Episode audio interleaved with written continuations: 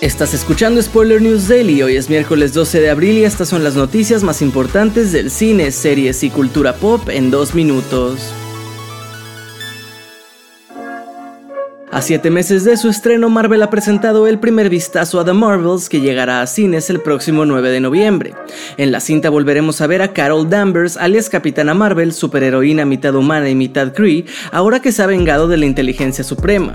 Pero las consecuencias imprevistas hacen que Carol cargue con un universo desestabilizado y tendrá que lidiar con ellas al lado de Monica Rambeau y Kamala Khan en una aventura cósmica.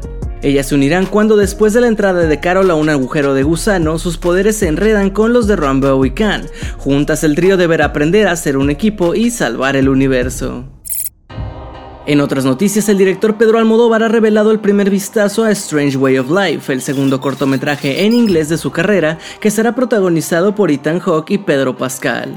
La historia escrita por el mismo Almodóvar gira en torno al viaje de Silva, personaje de Pedro Pascal, quien atraviesa el desierto a caballo para llegar a Bitter Creek, donde se reencontrará con el sheriff Jake, papel de Ethan Hawke, después de haber trabajado juntos como pistoleros a sueldo 25 años atrás para celebrar su amistad. Sin embargo, a la mañana siguiente se revela que no es la única razón de su reencuentro.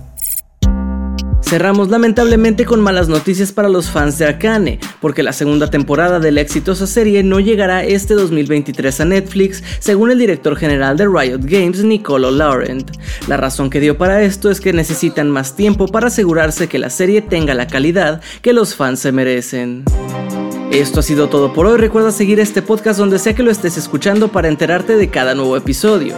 Yo soy Andrés Addiction y Spoiler News Daily es una producción de Spoiler Time y Posta. Hasta mañana.